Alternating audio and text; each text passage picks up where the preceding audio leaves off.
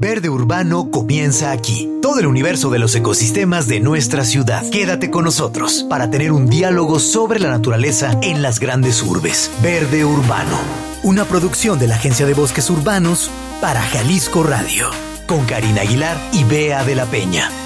Bienvenidos.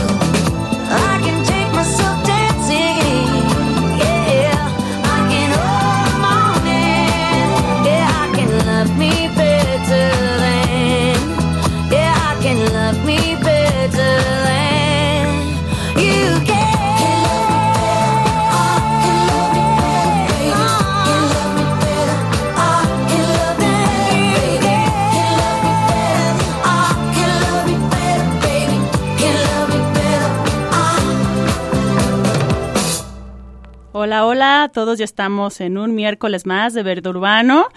Eh, pues ya saben que en este programa estaremos hablando como cada semana de todo el universo que cabe en el ecosistema de la gran urbe.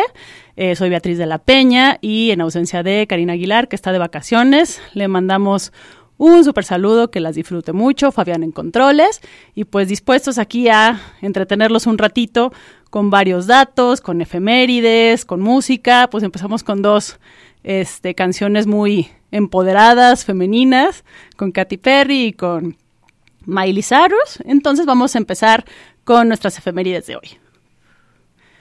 Pues un primero de febrero, pero de 1881, en Panamá, los estadounidenses inauguran las obras de construcción del canal del Transoceánico. Hace ya un buen rato de esto.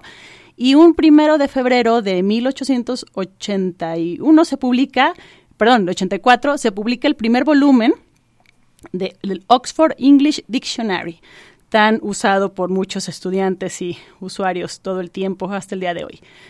Un día como hoy, pero de 1949, el Banco de México vincula la cotización del peso a la del dólar, esto con el propósito de consolidarlo y reducir la diferencia entre el valor representativo de la moneda y el adquisitivo. Y bueno, un poquito más cercano a nuestros días, un día como hoy del 2003, una, eh, un acontecimiento trágico, el transbordador espacial Columbia estalla al volver a la Tierra. Lamentablemente mueren, siete eh, de sus tripulantes. Y en el 2005, en Dubái se inicia la construcción del magnífico edificio Burj Dubai. Y bueno, también vamos a recordar a las personas que nacieron en un día como hoy, un primero de febrero, pero de 1901. Frank Bucles eh, nace, que fue el, el último veterano estadounidense eh, sobreviviente de la Primera Guerra Mundial, nada más y nada menos. Y bueno, también un día como hoy nace Clark Gable, eh, actor estadounidense muy famoso en estas películas clásicas eh, eh, como de gangsters y bueno, por ahí seguramente recordarán alguna.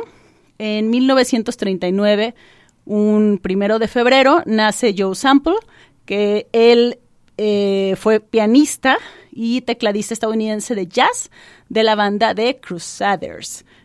En 1968 nace Lisa Marie Presley, cantante y actriz estadounidense, al igual que el jovenzuelo en 1994, Harry Styles, quien vuelve loco, locas a muchas este, eh, de sus fans en sus conciertos y con música muy actual. También un día como hoy tenemos, recordamos a los que se fueron. En 1851 se va Mary Shelley, escritora británica, seguramente la recordarán por su obra más famosa que es Frankenstein, que es de mis favoritas. Y en 2003, pues como ya lo habíamos comentado, pues mueren los tripulantes del transbordador espacial Columbia. Y también se nos fue Michael P. Anderson, físico y astrónomo estadounidense. David McDowell, Brown, él fue oficial militar, astronauta y médico, estadounidense también. Y tenemos también que se nos fue Kalpana Chawla, que ella fue ingeniera espacial y astronauta india estadounidense. Entonces, pues una eh, científica muy eh, renombrada. Y también, al igual que Laurel, Laurel Clark, Rick Husband, William McCool y, y Ilian Ramón, que ellos son toda la tripulación del eh, transbordador Columbia, que bueno, hoy recordamos de su día que estalló, pero bueno, en celebraciones más felices, pues tenemos que hoy es el Día Nacional del Ajolote Mexicano. El primero de febrero de cada año es el Día Nacional del Ajolote, con el fin de difundir la importancia del mismo en nuestros ecosistemas y la cultura mexicana. Les platico que el ajolote mexicano es un anfibio con características peculiares que ha tenido gran influencia en la cultura mexicana desde la época de la civilización azteca. Es una salamandra perteneciente a la orden Caudata y a la familia Ambistomaitidae. ¿Eh? Si estuviera aquí Karina me hubiera dicho destrábate. la, eh, pues eh, tiene unas características muy chistosas porque cuando cuando se ha demostrado prácticamente más bien que cualquier parte de su cuerpo posee una capacidad regenerativa, que es lo que le llama la atención pues a los científicos de al igual que otras especies de cuando pueden ellos eh, regenerar cualquier parte de su cuerpo que fue o mutilada o está dañada, que son capaces de, regenerarse y esto es muy interesante. Eh, desde 1975, el ajolote fue incluido en el apéndice segundo de la Convención sobre el Comercio Internacional de Especies Amenazadas de Fauna y Flora Silvestre, del CITES, para regular eh, su comercio internacional. Actualmente, ante el riesgo en el que se encuentran las poblaciones de ajolote, se está estudiando su cambio al apéndice 1 para evitar su comercio internacional.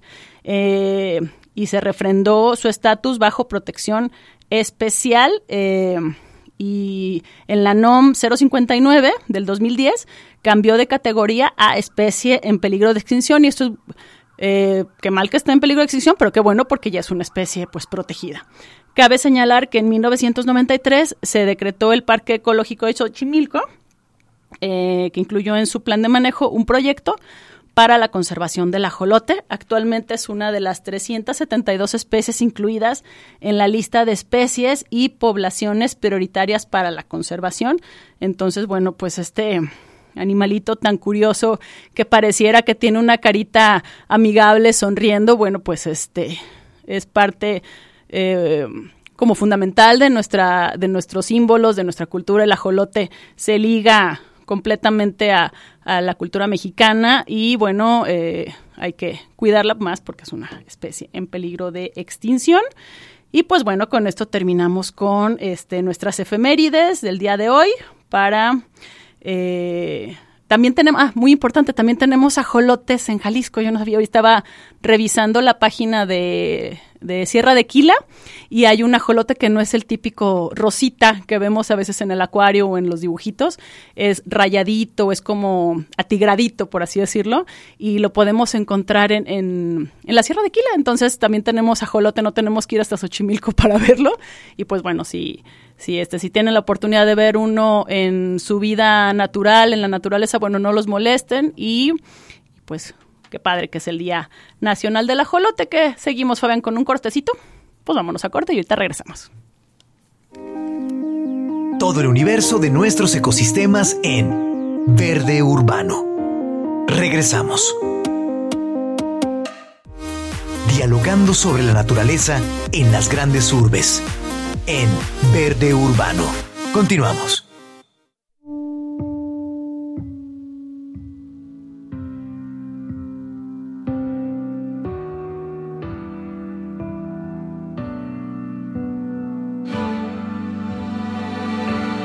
I've had one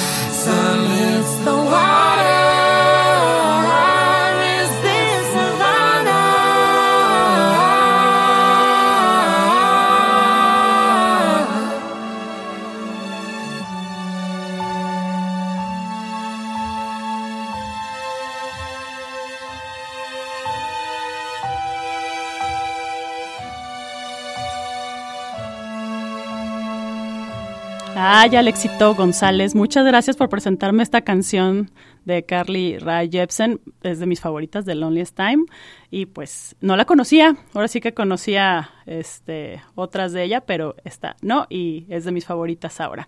Pues bueno, vamos a continuar. Fíjense que ahorita mis amigos de aquí de cabina, eh, Fabián me pasó una noticia hablando del del día del ajolote.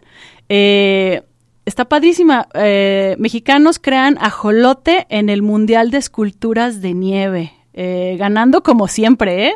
Un grupo de mexicanos creó un ajolote en el Mundial de Esculturas de Nieve que se llevó a cabo en Estados Unidos.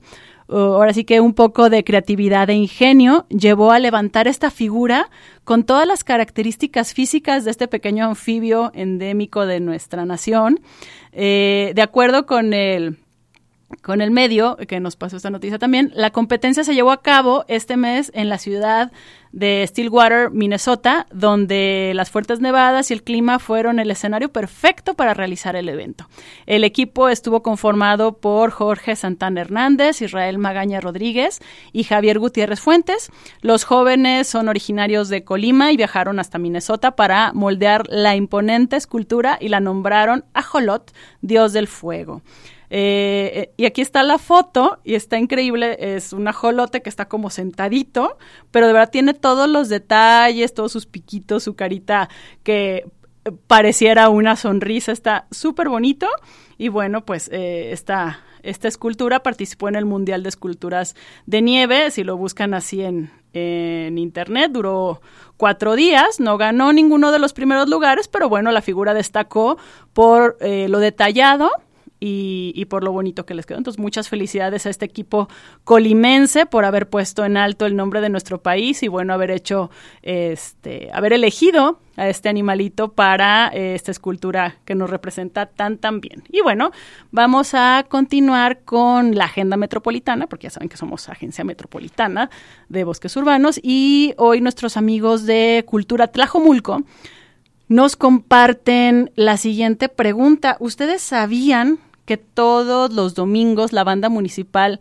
se presenta en la plaza principal de Tlajomulco, ¿no? Bueno, pues ahora ya lo saben, si quieren escuchar música alegre en la plaza, eh, pues váyanse a la plaza principal de Tlajomulco a las 13 horas, es decir, a la una de la tarde, todos los domingos para que este domingo no se lo pierdan y váyanse a dar una vuelta a la placita de Tlajomulco, que aparte es muy, muy bonita. Y tenemos también a gente que nos comparte Cultura de Ixtlahuacán de los Membrillos. Y pues viene próximamente el séptimo Festival del Membrillo. No, bueno, esta es noticia como para ti, para mí, Fabián. Nos vamos a ir a comer membrillos. Este, va a ser del 28 al 30 de julio de este año y el invitado de honor es nada menos que Italia. Entonces, pues va a estar con un gran contenido cultural, además de que, bueno, es la Feria del Membrillo, no nos la podemos perder ahí en, con nuestros amigos de Istlahuacán. Y también del municipio de Juanacatlán, nos están invitando eh, al curso de barbería que se va que va a dar inicio este 6 de febrero, ya en unos cuantos días, en la Casa de la Cultura de Juanacatlán. Va a ser los lunes eh, y los martes. El horario es de 9 y media de la mañana a 12 del día. Entonces, si tienen libres los lunes y los martes por la mañana, pues bueno, ¿por qué no aprender un oficio nuevo como es la barbería? Y así ya se evitan este, gastar en la peluqueada de sus hijos, de su esposo, de ustedes mismos. Entonces, pueden ir a a, este curso que nos invitan nuestros amigos de Juanacatlán. Eh, los módulos son mensuales y pueden eh, inscribirse en el nivel que ustedes gusten. Hay principiantes, intermedios y avanzados. Sí tiene un costo, pero súper módico, es de 150 pesos la inscripción y 800 pesos al mes o pueden tomar clases sueltas eh, a 100 pesos. Pueden pedir mayor información, apúntenle al 33 25 72 29 10, va de nuevo, 33 25 72 29 10 con la señora Laura Fernández que va a ser la que va a estar a cargo de este programa curso de barbería en eh, Juanacatlán. Pues está padrísimo no eh, pues vámonos a lo siguiente.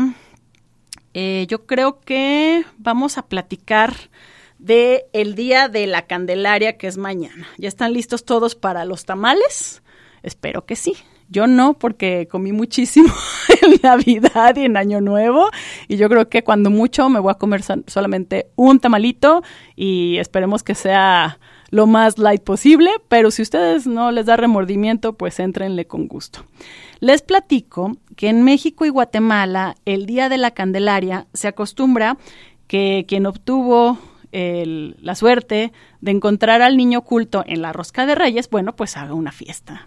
tradicionalmente, ya me estoy trabando, ¿ven? Eh, basada en tamales y atole. Ambos son productos, evidentemente, del maíz. Esta tradición tiene raíces prehispánicas. En muchos pueblos los habitantes eh, llevan a la iglesia mazorcas para que sean bendecidas a fin de sembrar sus granos en el ciclo agrícola que inicia. Pues el 2 de febrero coincide con el undécimo día del primer mes del antiguo calendario azteca. O sea, fíjense de dónde se remonta esto. Cuando se celebraba a algunos dioses tlaloques, según eh, Fray Bernardino de Sagún. En el centro de México se acostumbra a vestir, al niño Dios del nacimiento navideño y lo llevan a, escuchar misa y después de lo cual es colocado en un nicho donde va a permanecer el resto del año. El ritual del Día de la Candelaria o de la Candela, eh, de chocolate espumoso, de atole o, alguna otra bebida tradicional, eh, es el día que se, que se festeja esto con estas bebidas. Todo ritual que significa la celebración del Día de la Candelaria es resultado, como casi todas nuestras celebraciones eh, mexicanas o latinas, es resultado del sincretismo de dos religiones y dos culturas. La católica, que remite a cuando la Virgen María llevó al niño Jesús al templo, y la prehispánica, en la que se llevaban tamales al rendir culto a los dioses. La tradición prehispánica establecía que se debía, llevar tamales cuando se rendía culto a Tlaloc, ¿eh? que, al dios del agua, y eh, los tlaloques quienes derramaban su lluvia sobre la tierra, asegurando así las buenas cosechas. Tal festividad se asocia e integra a la celebración católica que también se hace coincidir con la fertilidad de la tierra y los beneficios del agua. Entonces, bueno, ya sabemos un poquito más desde dónde viene esto, aunque si nos eh, tomamos como referencia eh, la costumbre de la religión católica, bueno, pues aquí más bien se remonta a que se presenta al niño en el Templo de Jerusalén, misma que se extendió luego a los países del Medio Oriente. Años después, esta celebración llega a Roma, donde pasó a formar parte de la letanía. Eh, más tarde, en el siglo XIX, se le agregó, perdón, en el siglo IX se le agregó la ceremonia de bendición de las candelas, palabra de donde deriva la fiesta de la, palabra de la fiesta del Día de la Candelaria. Entonces, bueno, eh, ya sabemos que los tamales son alimento que data de la época precolombina y que forma parte muy felizmente de la dieta de los mexicanos, se sirven calientitos, hay de mucha variedad, de rajas con queso, verdes, de mole, de pollo, de carne, de dulce.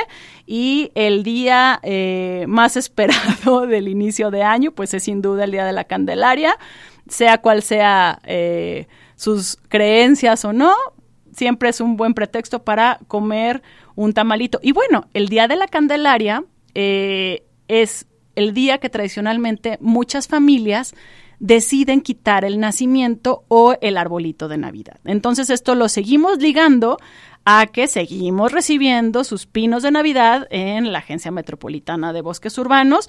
No los echen a la calle, no los dejen para que se los lleve el camión de la basura, porque aparte no se los va a llevar.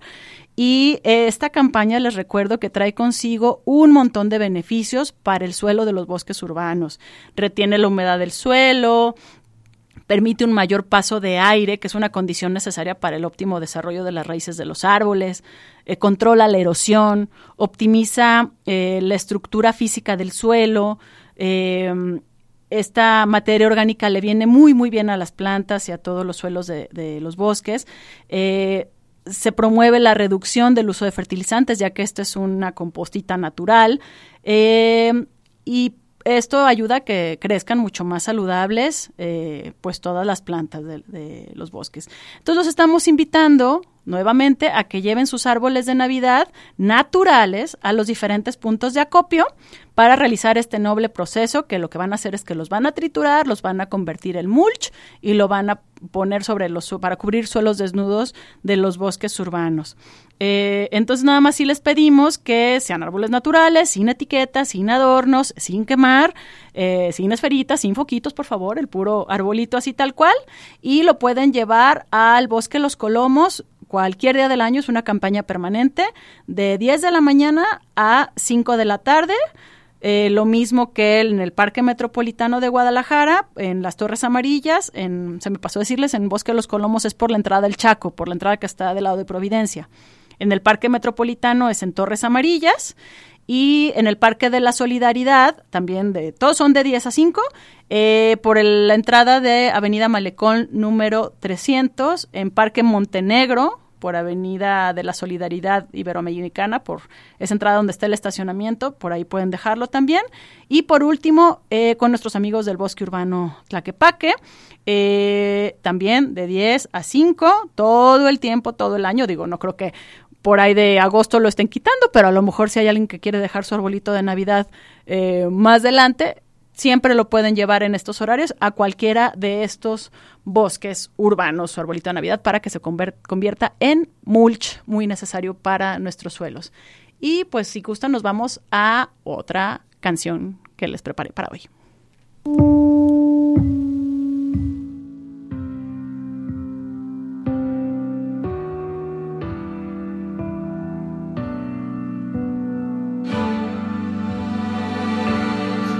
Had one of those bad dreams where we're standing on your street. I quit smoking those cigarettes,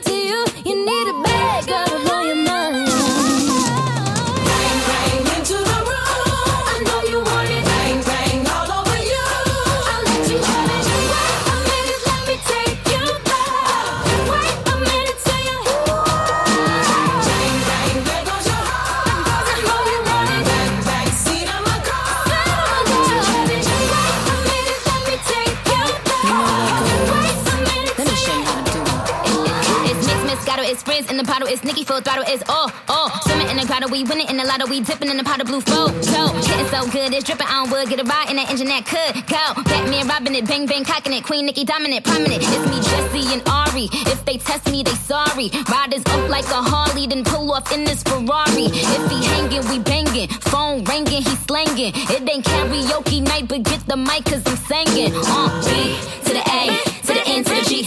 Uh, B to the A, to the N to the G. Hey.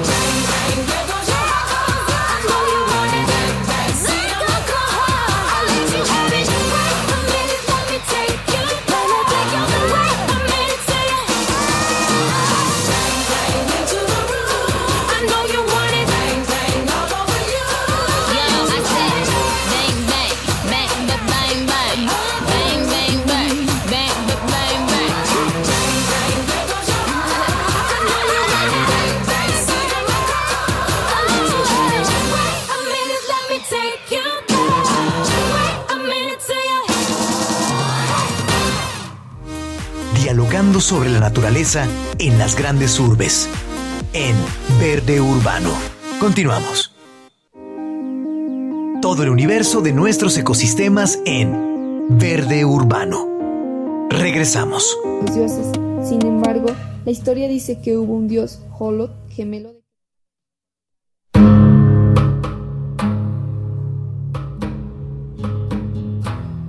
La leyenda del ajolote y la creación del quinto sol mexica. El espíritu de este animal fue reconocido por las culturas antiguas, que lo veían como un ser que desafía la muerte. En la mitología azteca, el ajolote del náhuatl agua y Jolot monstruo, monstruo acuático, es la vocación acuática del dios Jolot, hermano gemelo de Quetzalcoatl, y monstruoso a causa del nacimiento gemelar. Su historia comienza en el mito de la creación del sol y la luna, ocurrido en Teotihuacán, el lugar donde los hombres se convierten en dioses, uno de los lugares más sagrados para los nahuas, el gran templo Ciudad Divina, hoy San Juan Teotihuacán, cerca de Otumba. Aquí fue creado el quinto sol, la era en la que vivimos actualmente y que según la cosmovisión agua desaparecerá a causa de temblores. Así en el principio de esa era, cuando todavía no había nada ni tiempo, el día estaba en la más absoluta oscuridad, en el país de las tinieblas. Entonces se reunieron los dioses, dueños del movimiento, y en Teotihuacán se dijeron, ¿quién creará la luz? ¿Quién alumbrará el mundo? Tecusitecat, el precioso, adornado y pretencioso dios, divinidad muy rica que todo lo que ofrendaba era precioso, como las plumas de Quetzal, se adelantó y dijo, yo me haré cargo. Inmediatamente los dioses se preguntaron, ¿quién será el otro? Se hizo un absoluto silencio, ningún otro dios se atrevió a ofrecerse como voluntario, todos temían sacrificarse, no hacía nada más que mirarse entre sí, sobraban excusas para no ser elegido. Entonces, los dioses se acordaron de Nanahuatzi, el dios buboso, sarnoso, un dios muy retraído, que no hablaba. Entonces le solicitaron que él fuera el que alumbrara. Nanahuatzi aceptó de buena gana y sin vacilación dijo, obedeceré lo que me han mandado. Entonces se dispuso una enorme hoguera en el lugar llamado Teotexcali, la casa del peñasco de los dioses, lugar considerado como el hogar de lo divino. Durante cuatro días, o si se quiere mejor, noches, hicieron penitencia en unos montes llamados Tezacayi, que quiere decir algo como el lugar del encierro. Mientras Nanahuatzin ofrendaba espinas de maguey con su sangre, cañas verdes atadas de tres en tres y bolitas de heno, Tecusitecat ofrecía espinas hechas de piedras preciosas, de coral colorado en vez de sangre, plumas de quetzal y pelotas de oro, deleitando el olfato con el mejor copal. En vez de copal, Nanahuatzin quemaba las costras de sus bubas. Al final de la ofrenda comenzaron a adornar a Nanahuatzin y Tecusiteca. A uno lo ataviaron con plumas preciosas de hasta comí, al otro le tocaron la cabeza con un maxtil de papel.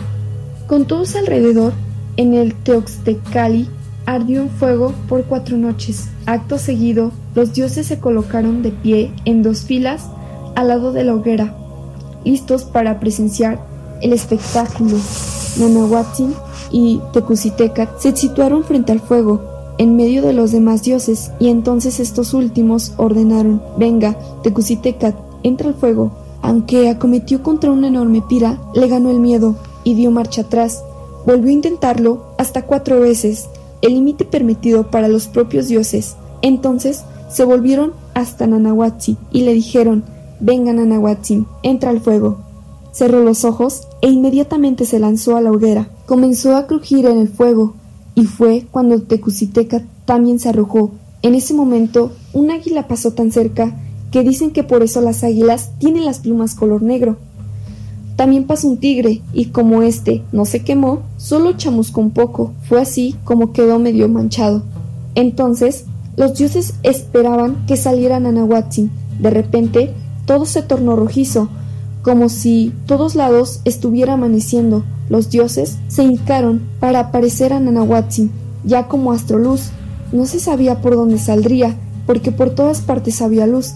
Entonces, ciertos dioses como Quetzalcoatl, la serpiente emplumada, miraron al oriente y dijeron, por aquí ha de salir el sol. Fue tal la resplandencia de Nanahuatzin que nadie lo podía mirar. Después de él, y en el mismo lugar, apareció Tecusitlecat, y los dioses se preguntaron, ¿acaso está bien que no vayan los dos a la par? No, se contestaron. En ese momento, uno de los dioses golpeó con un conejo a Tecusitecat, con lo que le suprimió el resplandor, quedando la luna como está ahora.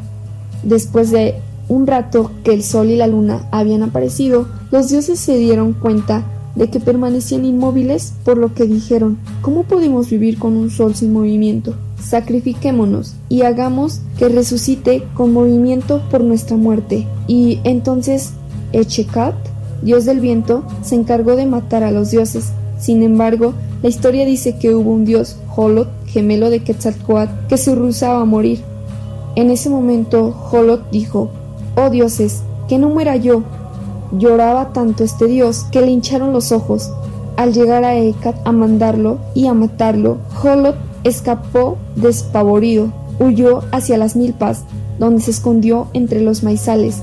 Ahí se convirtió en el pie de maíz que tiene dos tallos, que los campesinos llaman holot. Cuando el viento lo descubrió, echó a correr y se escondió entre los magueyes, convirtiéndose en lo que se conoce como Mexholot, maguey de dos cuerpos. Al ser nuevamente hallado, volvió a huir Holot, capturado como ajolote. Finalmente, se sumergió en agua, convirtiéndose en Ajolt, el ajolote, donde fue capturado y muerto por consagrarse para siempre como uno de los manjares predilectos a los príncipes aztecas.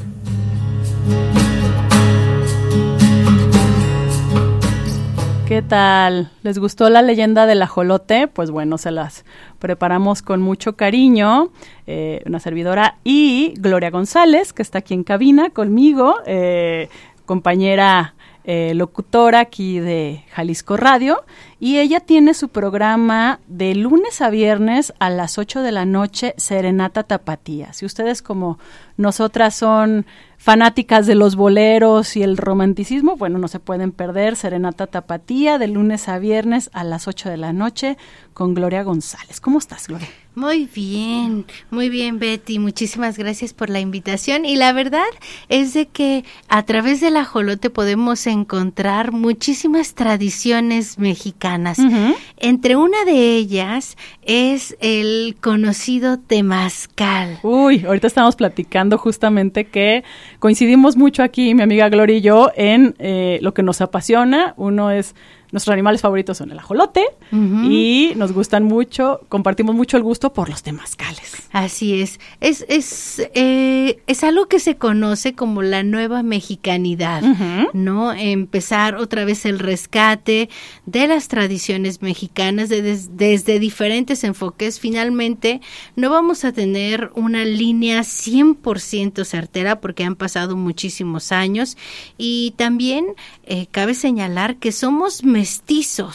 totalmente. Y entonces eh, hay, hay muchas cosas. Por ejemplo, eh, venimos tanto de los lacotas, venimos de diferentes corrientes, los mexicas, los, este, o sea, hasta los mayas, ¿no?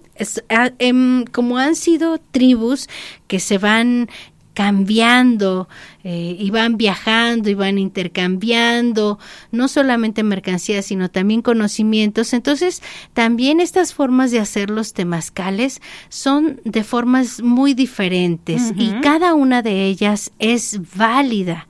Lo interesante de un temazcal y que si alguna vez tienen la oportunidad de, de tener esta experiencia es, es realmente mágico porque es un momento de introspección.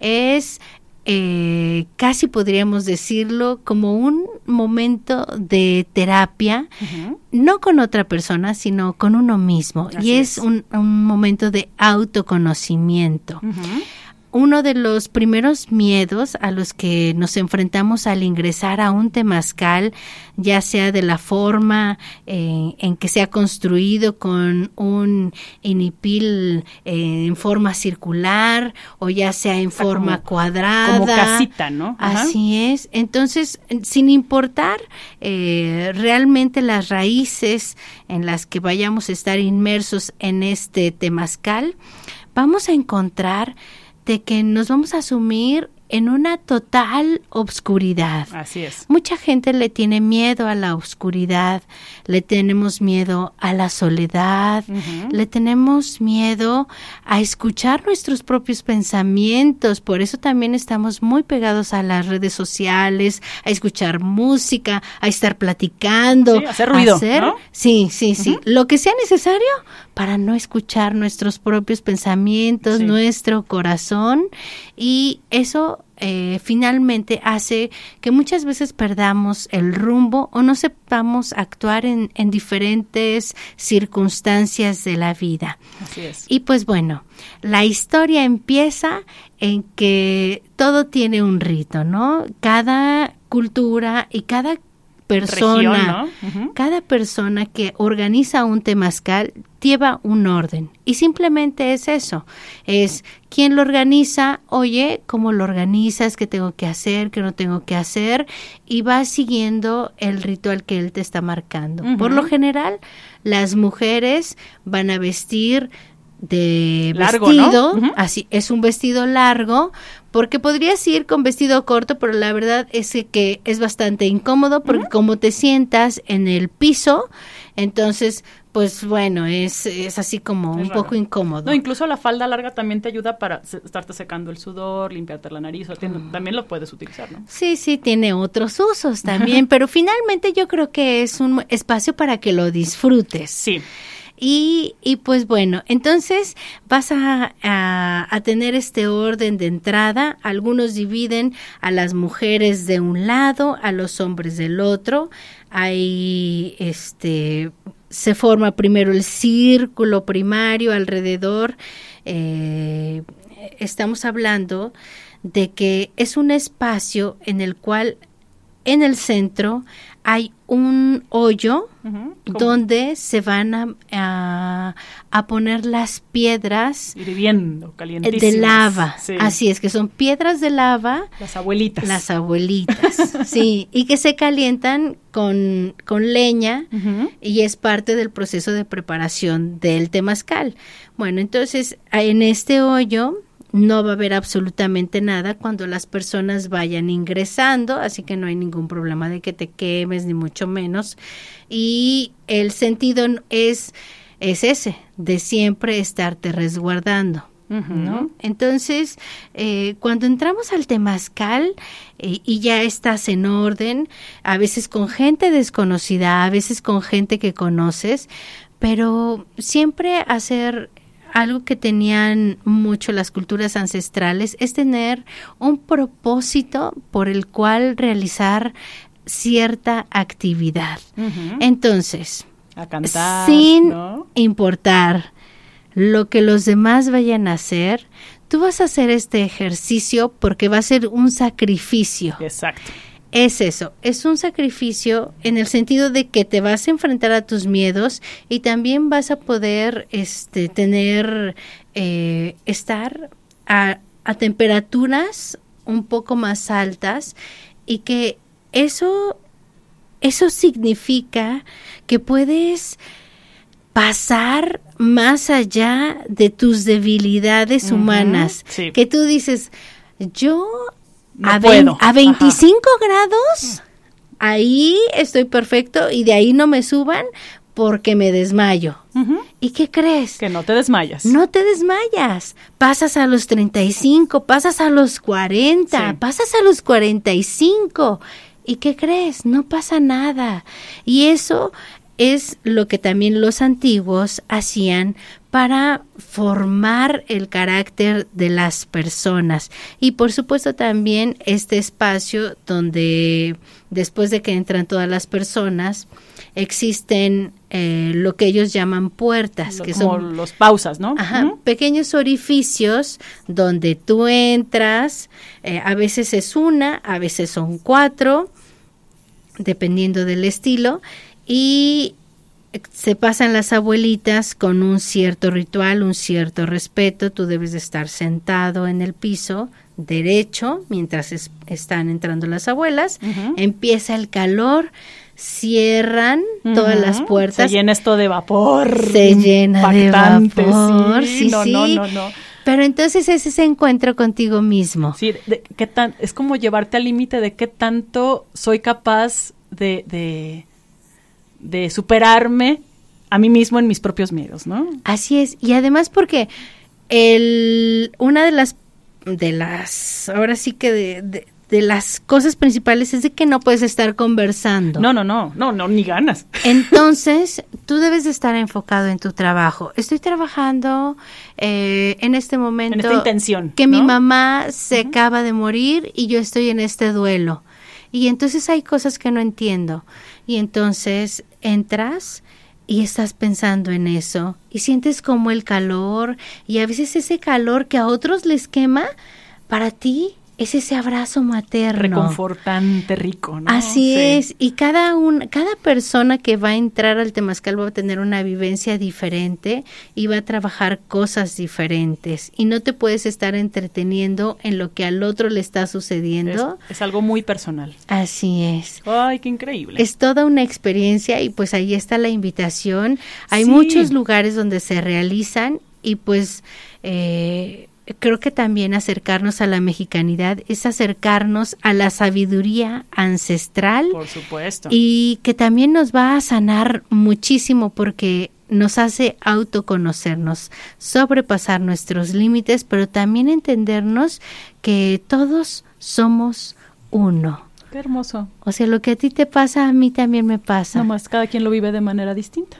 Así es. Y a veces incluso dentro de, de ese vapor absoluto que muchas veces hemos estado en un gimnasio, en una sesión de... Sí, sí, sí, de sauna Sí, o, y ¿no? que tú ves al otro que ya no soporta el calor y a veces simplemente lo abrazas, a esa persona se le quita ese Sí. ardor, tú no lo estás sintiendo, pero también es esa compañía de decir, no estamos solos, yo soy tan humano como tú, comprendo tu sufrimiento y sabes qué, te puedo ayudar. Y no, ¿y sabes qué? Esto que estás sintiendo va a pasar. Así. Lo físico que estás sintiendo en el temazcal y lo que estás atravesando en este momento de tu vida también va a pasar. Y el terminar este, este calor tremendo con un renacimiento que no lo voy a decir cómo es por si no lo han hecho, que sea una sorpresa, es hermoso. Si tienen oportunidad de hacer un temazcal, no se lo pierdan. Muchas gracias, Gloria. No, pues a ti, Betty. Y pues un aquí placer platicar es tu casa cuando gustes. Y ya saben, a las 8 tienen una cita con Gloria en Serenata Ta- Tapatía, Tapatía. Y ya casi nos vamos. Entonces vamos a cerrar con la frase del día de hoy, que es de Mary Shelley, una de nuestras este, efemérides del día de hoy. Eh, y ella decía, ningún hombre elige el mal porque es el mal, sino porque solo lo confunde con la felicidad, el bien que busca. Entonces, pues, vámonos muchachos. Abrazo, nos vemos el próximo miércoles.